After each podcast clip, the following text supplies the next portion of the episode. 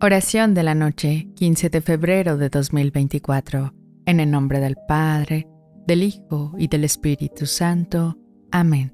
Inmaculada Virgen María, en la quietud de esta noche nos dirigimos a ti con corazones llenos de fe, pidiendo tu intercesión para que nos guíes a nosotros y a nuestras familias a vivir con un santo temor a Dios Inspíranos a respetar sus mandamientos y a orientar cada aspecto de nuestras vidas hacia la búsqueda de su gloria. Siguiendo tus ejemplos de obediencia y amor incondicional, te rogamos también que extiendas tu manto protector sobre nosotros, resguardándonos de todo peligro y tentación, manteniéndonos seguros bajo tu maternal cuidado.